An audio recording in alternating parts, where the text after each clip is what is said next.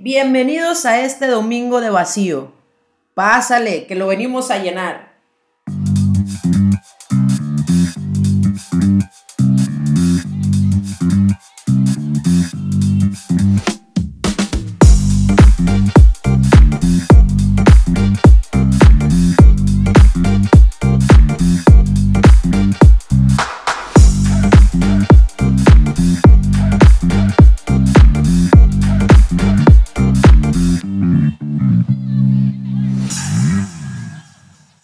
Les quiero decir que esta es la segunda vez que grabo esto y decidí grabarlo otra vez porque les quiero decir algo diferente.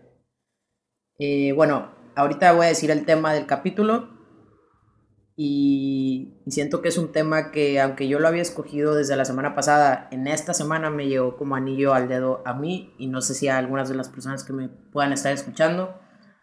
Siento que ha sido una semana muy fuerte, con temas bastante importantes a nivel mundial y no estoy hablando del coronavirus, o sea, redes sociales esta semana ha estado repleta de, mucha información muy fuerte que pues depende de tus puntos de vista y de tus formas de pensar. En lo personal me, pues me afectan, me afecta ver tantas malas noticias, me afecta ver que la sociedad sigue siendo pues una sociedad racista, una sociedad que juzga, una sociedad que tiene el derecho de quitarle los derechos a otros, bueno, que se cree con los derechos de quitarle los derechos a otros. Entonces, pues nada, bienvenidos, bienvenidos, pónganse cómodos. ¿Qué les ofrezco? El día de hoy les manejo unas coronitas muy heladas para esto de los temas fuertes, un tinto de verano porque estoy en España y se me ocurrió, y una taza de café, ¿por qué no?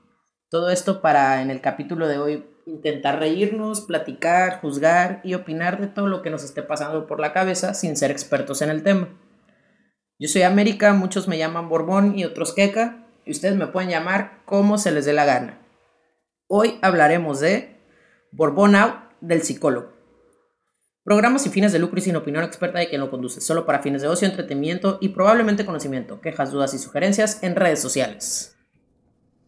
Y bueno, antes de, de entrar al tema, les quiero decir que, que me di cuenta que en los capítulos siempre entro así al tema y ya, o sea, nunca digo nada de, cómo ha estado mi semana o así. Y pues primero les quiero desear que ustedes tengan una semana muy bonita, que encuentren la paz que necesitan encontrar en estos días. Y pues aquí estamos, mi semana ha estado un poco rara, mi computadora se descompuso, como algunos ya se dieron cuenta, seguimos eh, improvisando esto del podcast. Eh, estoy haciendo, bueno, hice la ilustración a mano, como vieron, y espero que, que pueda, con la computadora ahorita de Kia estoy tratando de hacer otras cosas, entonces, bueno, ahorita ese es uno de los percances que me sucedieron con el podcast, y aparte que la semana no he estado como con muchos ánimos, y con eso me di cuenta que proponerte hacer un proyecto y tener la responsabilidad contigo misma sobre un proyecto que tú realizaste y que es tuyo y que muchas personas te apoyaron, eh, pues al final me di cuenta que no, no, no todos los días ni todas las semanas vas a estar al 100 para dar lo mejor en, en el proyecto. Y justo, justo por eso también este tema me cayó como anillo al dedo, porque es como toda esta parte de ir al psicólogo, la salud mental, qué tanto se habla, qué tanto no se habla. Y por ejemplo, pues esta semana, claro que estoy un poco tristecilla, un poco hay cosas que pues no están padres, pero si tengo la responsabilidad con ustedes y conmigo de este proyecto, pues que sea como esa parte de la semana que me levanta el ánimo, que me, me dan ganas de hacer algo, ¿saben? Y estuve analizando y pues no solo es como con un proyecto, también es con tu familia, con tu pareja, con tus amigos, con tu escuela, o sea, bueno, en lo personal siento que a veces necesito tener todas estas como cositas de las que me pueda agarrar cuando me esté sintiendo triste. Que esa es otra, ¿no? A lo mejor voy a decir conceptos o, o palabras que en el idioma o en los tecnicismos psicológicos no están bien empleados, pero por el momento es lo que yo les vengo manejando. Vamos a contarles la experiencia personal de América Borbón, o sea, yo, de cómo empecé a ir al psicólogo, qué es el psicólogo para mí y cómo me enteré de todas estas cosas. Primero que nada, yo supe que existían los psicólogos o las psicólogas en primaria. Y para ser honesta, me caía mal la psicóloga en mi primaria, ¿no? Pero pues, o sea, no me juzguen, yo era una morrita de nueve años que se la pasaba hable y hable, como ahorita también, que pues no quería ir a la escuela, o sea, me daba flojera aprender uno más uno y la psicóloga siempre estaba dando lata y pues yo me enojaba, ¿saben? Como... Pero ese fue el primer encuentro que yo tuve con una psicóloga. Eh, no recuerdo que la psicóloga me haya dicho algo de mis emociones, eh, siento que siempre me hablaban mucho de... O sea, me decían que yo no me sabía controlar, pero no me hablaban de cómo controlarlas. A no la psicóloga que me atendía a mí en mi escuela en ese tiempo. Y ya ese fue mi primer como contacto. Eh, personalmente en mi familia no se habla mucho del tema. Mi familia no va al psicólogo, por ejemplo. Creo que soy, o sea, creo que soy de las primeras personas en mi familia que ha ido al psicólogo como tan, como tanto tiempo consecutivo y hacer como todo un tratamiento psicológico bien hecho. Eh, estoy hablando de mi familia más cercana, ¿no? Si algún primo lejano va al psicólogo, la verdad, lo desconozco. Pero bueno, eh, eh, eso en la sociedad también siento que antes era como un tabú muy fuerte de, oye, ya viste, está loca, va al psicólogo y está loca. Y creo que esa palabra también nos ha estado como afectando mucho a la sociedad actualmente. Bueno, todo esto es mi opinión. Y por otro lado, pues me di cuenta que estoy muy desinformada. Aunque yo ya fui al psicólogo hace como, creo que casi tres años, empecé a ir al psicólogo Actualmente no estoy yendo porque estoy en España, etcétera, pero bueno, o sea, todo esto que estoy diciendo es solo para que ustedes conozcan un poquito lo de mi experiencia y cómo yo me di cuenta que tenía que ir al psicólogo, ¿ok? Les quiero comentar y les quiero contar que yo siempre he, yo siempre he pensado, o siempre había creído más bien, que yo era una persona responsable con mi salud. ¿Por qué? Pues porque desde chiquita yo hago deportes, desde chiquita fui al, al nutriólogo. ¿Por qué desde chiquita fui al nutriólogo? Porque competía en primaria, en, judo, y en judo tú tienes que, o sea, las categorías de competición son por pesos. Entonces, obviamente, una niña de quinto de primaria, pues no, no tiene la capacidad de saber qué comer y qué no comer y cómo alimentarse para estar eh, entrenando un, deporte de competición y aparte cuidar su peso. Y obviamente pues mi tía, que yo vivía con mi tía en ese entonces, pues es maestra, o sea, me dijo, mejor yo te llevo con un nutriólogo, yo no tengo nada que, no, no sé cómo ayudarte en este tema. Entonces, pues ya desde ahí yo normalicé ir al nutriólogo. Eh, es algo que siempre en mi, en mi, por ejemplo, en cuestión de dinero, es algo que yo siempre tengo contemplado. O sea, que al menos en el año voy a ir una o dos veces con un nutriólogo, pues también para mantenerme estable, que, etcétera. Otra cosa que yo siempre he normalizado es ir al gimnasio, o sea, es, es como algo que siempre tengo en mente, ah, voy a tener que pagar el mes del gym, o ah, tengo que ir al gym en mi escuela, o así. Siempre he ido al dentista, siempre he ido a la, bueno, con la fisioterapia, con la fisioterapia, ¿eh? Con mi fisioterapeuta a que me dé fisioterapia. Entonces es algo que, pues si yo volteaba a ver todo lo que estaba haciendo, decía, ah, no más, América, eres bien sana, qué pedo. Pero en todos estos años, pues mi cerebro me lanzaba señales que yo no quería entender o que yo no quería interpretar. Por ejemplo, los que me conocen desde siempre saben que de pequeña o, hace más años en prepa o así, era como muchísimo más hater que ahorita, diría yo. Bueno, actualmente estando en España obviamente he cambiado mucho. Creo que el año y medio que ha pasado para acá ha sido un año que me ha cambiado mucho, pero antes yo era muchísimo más hater, no era una persona muy familiar, intentaba siempre estar en la escuela, o sea, no convivía mucho con, ni con mi familia, ni con amigos o así porque me gustaba estar metida en mis proyectos y bla, bla, bla.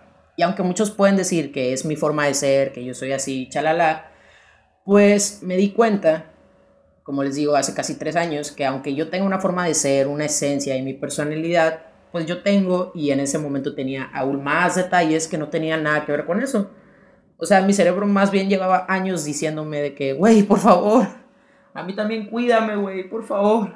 Entonces, pues decidí hacerle caso y, ah, para esto les quiero decir que yo les voy a poner un ejemplo muy tonto, pero el estar en este tipo de situaciones donde no, no tratas a tu cerebro, no le das eh, la salud mental que necesita a tu cerebro, te puede poner en riesgo tu vida. O sea, por ejemplo, en mi persona, yo soy tan hater o era tan hater. Bueno, soy, todavía soy un poco hater, que si ahorita a mí me asaltan, no me voy a negar, ¿sabes cómo? O sea, es como, güey, vengo en chanclas, ya que ya a mi casa hace un chingo de calor, o sea, llévate lo que quieras, pues me da igual. Porque ya es como andar en ese, en ese mood todo el día, es como... Y por eso a mí, ir al psicólogo, la verdad es que me cambió la vida. Yo empecé yendo al psicólogo, psicólogo, psicólogo, psicólogo. empecé yendo por un problema que tuve, eh, bueno, me fui a León, pasé algunas cosas sola en León, entonces creo que siempre estar solo como persona te hace pues tener más tiempo para ti, autocriticarte todo el tiempo, autocriticarte, no sé si eso exista, pero sí, sí, eso es lo que hacía yo. Juzgarte, ver que está bien, que está mal en ti, que estás haciendo bien, que no estás haciendo bien. Eh, a veces tener a tu familia tan lejos pone las cosas complicadas. Entonces llegó un punto en el que yo necesitaba ir al psicólogo a tal grado que yo no fui la que tomó la decisión, la tuvieron que tomar por mí. Y las personas que tomaron esa decisión por mí, la verdad se los agradezco muchísimo. Siento que siempre en la vida hay maneras y hay formas de hacer las cosas. Y sin importar las maneras y las formas, actualmente yo agradezco mucho haber empezado a ir a terapia. Entonces, pues ya empecé a ir a terapia, eh, primero, bueno, mi terapeuta, la verdad la recomiendo muchísimo, se llama Irma, de, León, Guanajuato. Puedo, si alguien quiere sus datos, pues me pregunta y, se los mando con confianza. Bueno, le pregunto y ya vemos. Pero el punto es que yo llegué con mi terapeuta, me empezó a preguntar, ¿no? Pues, ¿por qué estás aquí? ¿Qué vienes aquí? ¿O quién te mandó aquí? Bla, bla, bla. Y al principio todo es una conversación como muy, pues muy, muy chill. ¿Saben? Es como, pues, ¿qué haces? y digo, pues aquí sentada y tú, no, o sea, ¿qué haces de tu vida? Y ya yo le, empecé, le empezaba a contar, no, pues soy de Sonora, vivo en León, bla, bla, bla, y, ay, tu familia, no, bla, bla, Y así, solo de platicar de tu vida con alguien enfrente que sepa traducir lo que tú estás diciendo en emociones, te puedes dar cuenta de muchísimas cosas. Duré yo en terapia un año y me, o sea, obviamente mi terapia tuvo que estar trabajada como para que antes de venirme a España me pudieran dar el alta. Y aunque me dieron el alta, yo puedo, bueno, mi opinión al respecto es que ir al psicólogo debe ser un proceso de toda tu vida, en cuestión de que toda tu vida tienes que estar consciente de tu salud mental, o sea, de cuánto has crecido, de cuánto has aprendido, bla, bla, bla. Supongo que llega un momento en que las personas puedan hacerlo, o sea, pueden hacer como este ejercicio de, de autoanálisis eh, sin necesidad de ir a terapia. La verdad no estoy segura de eso, eh, habrá que investigar. Pero mi punto ahorita es que va a haber veces que no puedas estar como ir a terapia. En mi caso es este break, pero yo no estoy peleada en volver y regresar porque obviamente en este año he aprendido muchas cosas y quiero como tener ese feedback de alguien que pues que sepa al respecto en cuestión de salud mental, de emociones, de cómo reaccionas ante ciertas situaciones y bla, bla, bla. Eh, pero el punto es que así llegué al, psicólogo, duré un año y en ese año eh, la verdad es que a mí sí me cambió la vida bastante. Y pues todo este cambio de vida que tuve, ay, tampoco les vengo a decir así como yo soy la revelación, les voy a contar cómo tener una vida de éxito. Bienvenidos a Yo el Mito, duérmase, duérmase. No, o sea, no se trata de eso, solo, pero sí les quiero como puedes comentar. Entonces, mi cambio de vida, vaya, que tampoco es como que ahorita soy la mejor persona del mundo, se divide en dos, en cinco puntos. El cambio físico, el sentimental, personal, vaya, y el sentimental en pareja es el tercero, el familiar y vicios y costumbres. De seguro hay más, pero a mí me gustó reducirlo en esos cinco. Primero quiero hablar del físico. Ah, paréntesis, probablemente en algún momento de la vida de este podcast hable de uno en específico en un episodio. Pero bueno, el punto es que a lo mejor después indago más en un tema en específico. Ahorita les voy a decir por encima. El físico. Bueno, los que me conocen de mucho tiempo o de poco tiempo, los que me conocen, pues saben que soy una persona no delgada, vaya. Y, y, mi lucha con mi físico ha sido constante desde el día que me di cuenta que no era una persona con una complexión que la sociedad dijera, ah, esta es la complexión aceptable. Y yo no me daba cuenta, o sea, la verdad es que antes de ir al psicólogo yo no creo que un día me haya sentado a decir, no me quiero y no me gusta lo que veo en el espejo. O sea, a lo mejor sí, pero lo hacía de maneras inconscientes. Y cuando empecé a ir al psicólogo, empecé a analizar como toda esta parte de mí, o sea, qué tanto estaba yo conforme con mi físico, qué tanto esperaba yo eh, de las demás personas hacia mi físico, es decir, cómo yo creía que los demás me veían y cómo yo quería que los demás me vieran. Y en este punto en especial, ir al psicólogo me ayudó a que me valiera madre. o sea, a que me valiera madre muchas cosas y a que me centrara en lo importante. Por ejemplo, esto es meramente personal y es lo que yo he aprendido. En cuestiones físicas me di cuenta que mientras tu cuerpo, bueno, mientras mi cuerpo esté sano, o sea, saludable, y sea capaz de realizar las actividades para las que está hecho, yo tengo que agradecerle a mi cuerpo por, por esto, o sea, por ser capaz de hacerlo y yo me tengo que asegurar de que mi cuerpo sea capaz de hacerlo. No sé si me explico. Es decir, si yo no soy una influencer fitness, pues realmente mi six pack puede llegar a pasar a segundo término. O sea, no es lo más importante en mi vida en cuanto a mi físico, ¿saben? Por ejemplo, en mi caso, eh, ahorita se supone que soy bailarina, porque pues en España no es tan fácil estando aquí con la situación.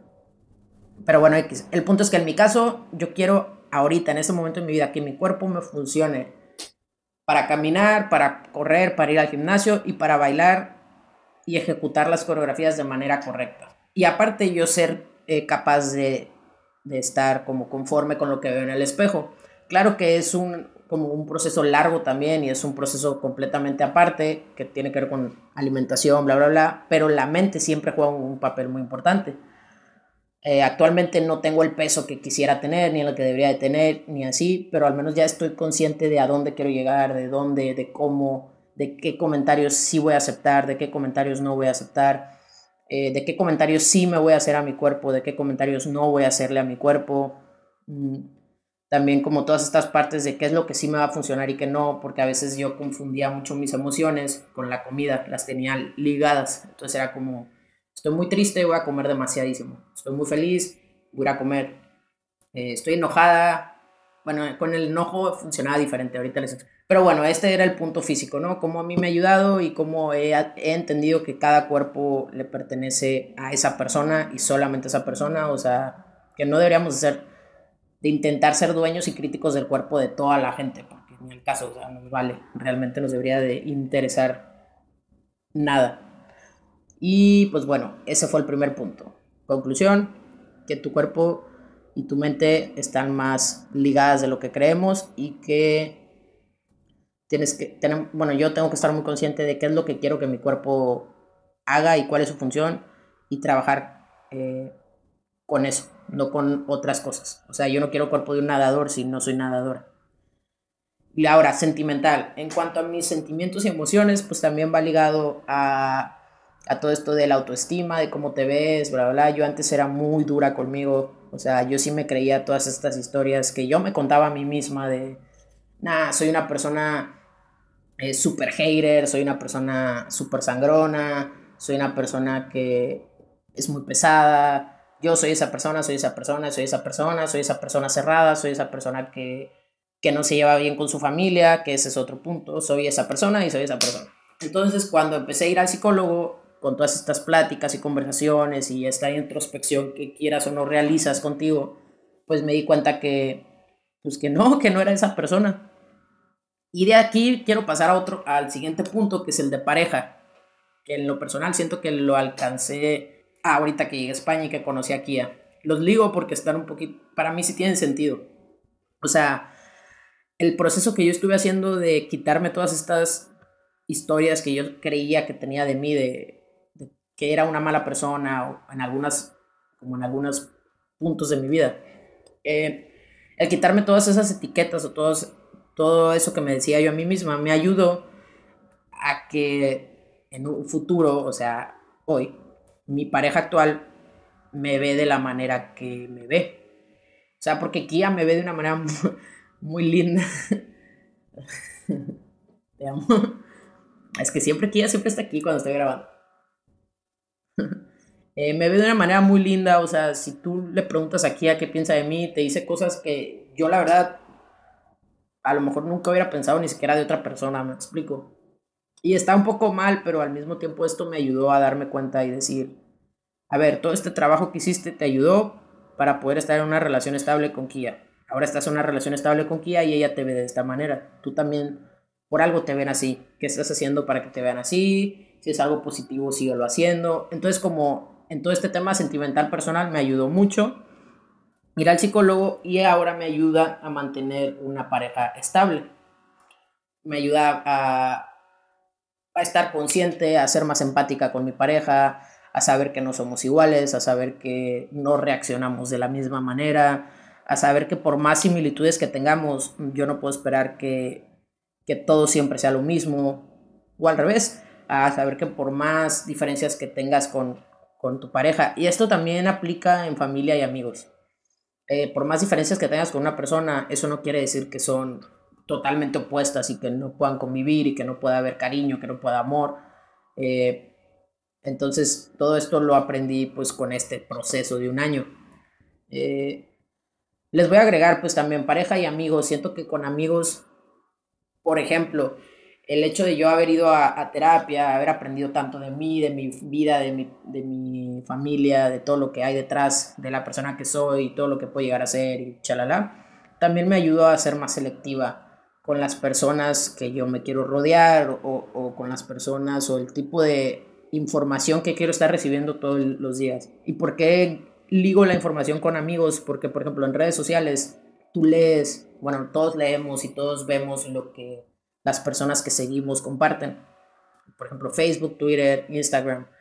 Entonces, actualmente yo si algún, o sea, si alguna persona me afecta lo que lo que publica en cuestiones, en mi caso, en cuestiones de feminismo, comunidad LGBT, clasismo, racismo, así, si veo que una persona publica cosas que, que pues que no, ya sé que mi paz mental depende de mí, pues entonces simplemente silenciar o bloquear o eliminar y pues ya, ¿saben? Eso es un poquito de lo que he aprendido también. Bueno, ahí me salté como de pareja a amigos. Pero en amigos también he, aprendido a ser más empática. Yo antes era una amiga súper que quiero hablar 24/7 contigo, ¿cómo estás? ¿Dónde estás? ya hiciste el baño, cómo, sabes, como saber absolutamente todo de todas las personas y que todos supieran todo de mí. Y, güey, estaba, estaba mal, pues, yo estaba muy confundida en la vida. Eso debe haber sido como cuando estaba en secundaria, yo creo, secundaria prepa. Entonces, actualmente ya sé que cada quien tiene su vida, cada quien, o sea, una amistad no se va a definir en cuántos mensajes de WhatsApp tienes, ¿sabes? Como ese tipo de cositas. Y el cuarto punto, bueno, el cuarto punto falta otro, es la familia. En términos familiares, a mí ir a, terapia me ayudó a perdonar muchísimas cosas. Que al principio yo decía, sí, estoy lista para perdonar, no sé, a mis papás, estoy lista para perdonar a X persona, bla, bla, bla. Pero al final me di cuenta que me tenía que perdonar a mí. ¿Saben? O sea, como a mí, cuando yo decía, ah, estoy lista para perdonar a mis papás, realmente tuve que hacer un proceso para aceptar que yo me sentía muy mal de no poderlos perdonar entonces perdonarme a mí para luego perdonarlos a ellos. O sea, se hizo como una cadenita. No sé si me entiendan. Entonces como todo eso también me ayudó muchísimo. Actualmente mi relación familiar es, es bastante buena. O sea, yo ya me estoy muriendo por estar en México con mi mamá, con mi papá, con mi tía, con mis hermanitos, que ya no están nitos, ya no están chiquitos, ya son hermanotes. Pero con mi, con mi prima, con mi primo, con mis tíos, ¿saben? O sea, como ya yo ya siento como esta necesidad de, estar en familia y antes yo no era esa persona. Y por último, vicios y costumbres. Pues igual, como les decía, había emociones que yo canalizaba de manera diferente. Hay gente que está triste y dice, me voy a correr. Entonces, si les da depresión, pues corrieron un maratón de 40 kilómetros. En mi caso, yo estaba triste o enojada y era, me voy a fumar un cigarro. Entonces, todas las emociones fuertes las linkeaba con el cigarro. Entonces era que una mala noticia, ok, me voy, a, me, voy a, me salir a fumar y escuchar música. Me voy a salir a fumar y tomarme un café. O a veces era como, estoy muy triste, me voy a, voy a tomar. O sea, eso es otra. Creo que los jóvenes de nuestra edad podemos llegar a tener inicios de alcoholismo y nadie nos dice y no nos damos cuenta o no nos queremos dar cuenta. También no sé exactamente qué sea como las características de, del alcoholismo muy específicas, pero digo, si una persona por, una, por un sentimiento siente la necesidad, vaya, de ir, de consumir alcohol o alguna otra sustancia, pues siento que ahí ya es como un foco de alerta, ¿no? Entonces a mí me pasaba eso con el cigarro y el alcohol, era como estoy muy enojada, voy a tomar, y ya me ponía a tomar, y ya los que me conocían, pues mal a copiar, botarme, o sea, todo mal. Y también pues el cigarro no es como un vicio tan padre. Entonces ir al psicólogo, tener todo este proceso, me ayudó a, a saber canalizar mis emociones y a saber hacerme cargo de ellas, porque siento que era muy cobarde o muy, pues sí, como cobarde decir, estoy molesta, estoy enojada, voy a fumar y tomar, ya. Y para mí eso era lidiar con mis emociones, entonces ya en el psicólogo aprendí a manejarlas, a, darme cuenta qué estaba pensando en ese momento, a poder analizar si lo que estaba pensando tenía sentido o no tenía sentido, bla, bla. Y de hecho creo que gracias a eso actualmente ya no fumo cigarro, pues. O sea, es como, mm, pues no. Y tomo alcohol súper poco. Creo que en todo lo que va del año, porque cuarentena he tomado de tomar, no sé, unas tres, tres, cuatro veces, amor. ¿De cuántas veces he tomado de tomar bien en este año? Como tres, cuatro veces. Sí, entonces, o sea, siento que todo este proceso me ayudó a ahorita no, no linkear emociones negativas con acciones o vicios negativos. Bueno, todos los vicios son negativos. Y en cuanto a costumbres, pues nada, eh, me ayudó a, poder decirme a mí misma, oye, a mí misma, no porque todos los días te levantes y no tiendas tu cama y laves los trastes, perdón, y, cocines y no laves los trastes y te vayas a la escuela, no quiere decir que toda tu vida tengas que ser así, porque llega un momento en que tienes que aprender a convivir en comunidad. Entonces así, varias costumbres que yo tenía muy arraigadas. Costumbres tal vez no es la palabra, pero como varias cosas que yo hacía todos los días, puede ser esto. Se me, se me perdió la palabra, amigo. Si alguien sabe, pues dígasela a sí mismo. Digan, ah, en América se refiere a esto, toda pendeja. Y ya. Entonces, esa palabra. Entonces eran como acciones que yo hacía todos los días, que se me hacían normal. Y pues ahorita ya a mis 22 años digo, morra, qué confundida, pues, ¿qué te cuesta lavar los trastes? Estoy poniendo ejemplos a lo mejor muy mínimos, pero es de, de esto me pasó desde aprender a lavar los trastes, bueno, aprender, ya sabía lavar trastes, pero lavar los trastes a, no sé, si mi papá me dice algo y no estoy conforme, no explotar y, y tratar de tener una conversación. O si mis roomies me dicen que yo estoy haciendo algo mal, no tomármelo personal, preguntar qué es lo que estoy haciendo mal y, ver la solución. O, ¿saben en qué me ayudó mucho también? En que el otro día lo dije en un capítulo, ah, el pasado, que yo siempre hablo con mucha seguridad, que todo lo que digo para mí es, lo que es. Y desde hace como un año, más o menos, siento yo que he aprendido mucho a, pues, si estoy mal, todo bien, o sea, pues si estoy mal, pues ya aprendí.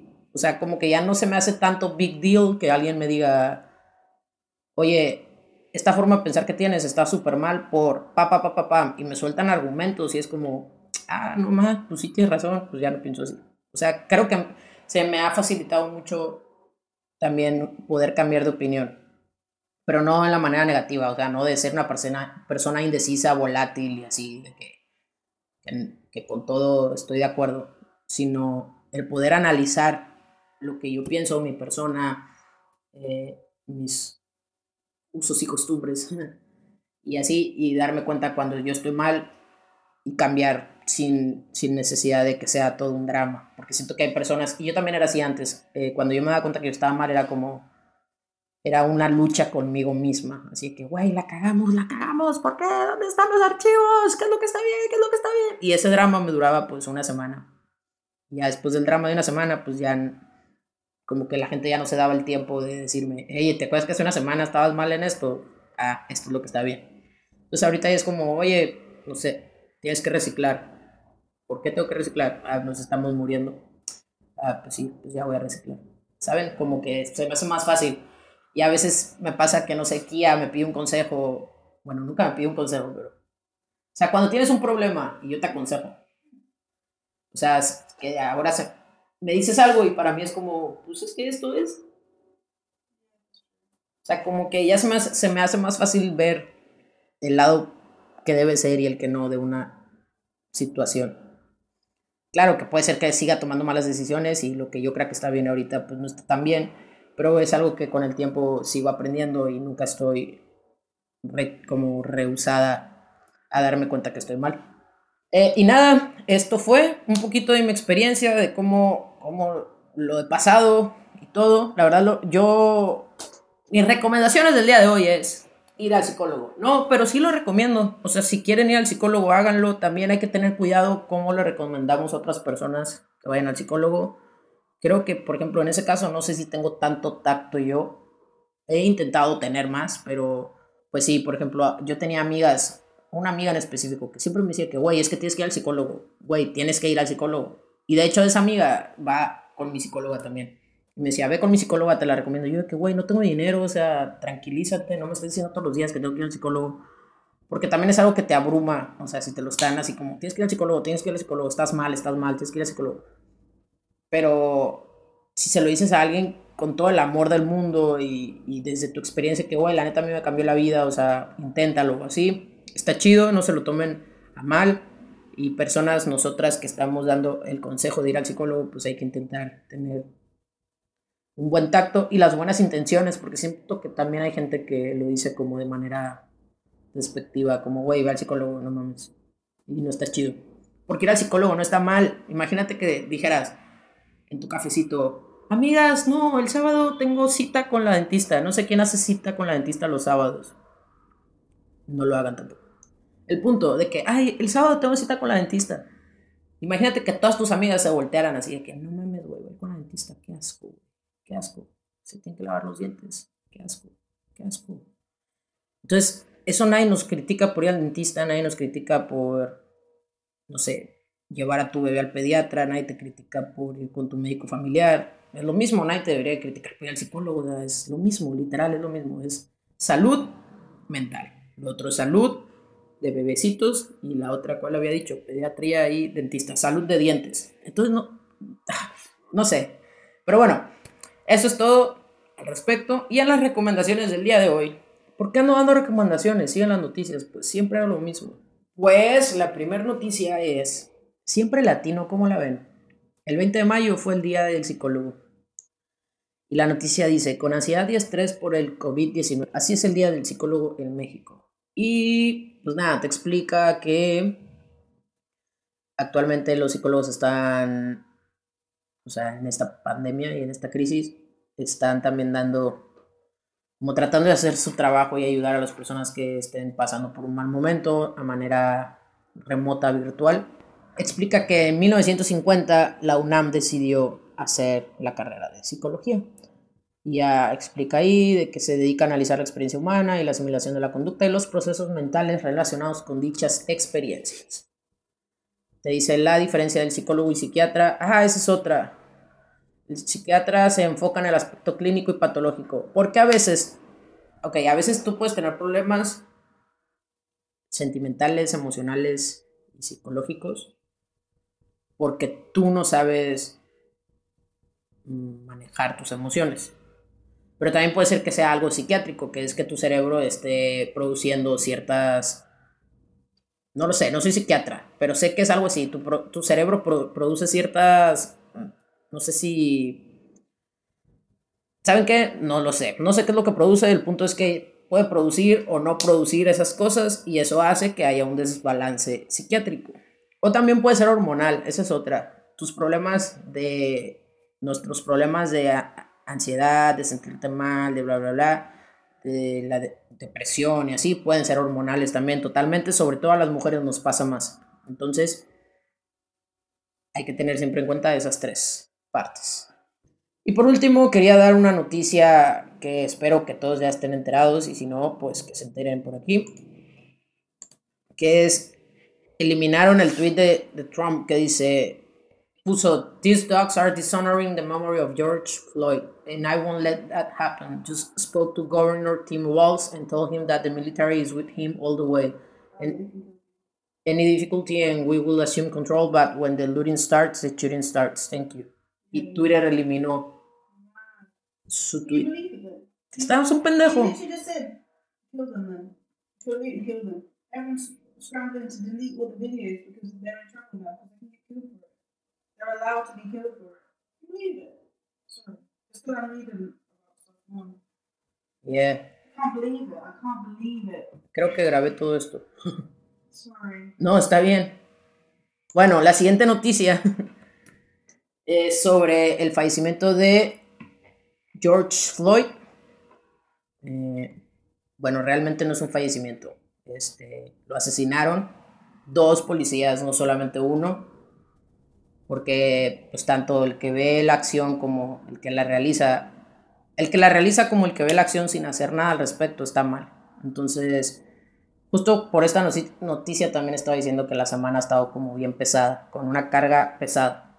Entonces, esta es una noticia a nivel mundial y debe ser un problema que nos afecta y que todos deberíamos estar haciendo algo al respecto a nivel mundial. Y justo la noticia que voy a contar es que un presidente de un país, o sea, de su país, puso un tweet donde le daba el permiso al gobernador de la ciudad donde estaba ocurriendo todo esto eh, de utilizar al ejército militar para, pues sí, literalmente disparar a todos los que se estén eh, protestando en contra. Porque ahorita se está haciendo todo un movimiento de que, bueno, no ahorita, es un movimiento que lleva muchísimos años, pero en esta semana ha habido muchísimas protestas en las calles de este país, Estados Unidos, eh, por, por lo que ocurrió, porque ya deben, o sea, es increíble que literalmente es un movimiento que ya está politizado, o sea, la política de ese país está dando el permiso de seguir atentando contra las vidas de, primero, de todas las personas de color y segunda, de todas las personas, tanto de color o no de color, que se están protestando para tener justicia. Entonces, esta es la noticia, la verdad está, o sea, es una noticia que no debería de existir en estas alturas de... Estamos en el 2020, o sea... Bueno, y peor aún es que esta noticia está de la mano con un presidente de una nación dando permiso de que sigan sucediendo estas cosas y literal diciendo, aquí está todo mi army, úsalo. O sea, no... Pero bueno, eh, también este es un tema en el que no soy experta, eh, es algo que me he estado culturalizando, he estado investigando y actualmente, pues no sé, empecé a ver también muchos comentarios y muchos tweets de personas que decían, eh, no sean hipócritas, todos los mexicanos que ahorita sí están a favor de esta lucha, pero están en contra del feminismo, bla, bla, bla.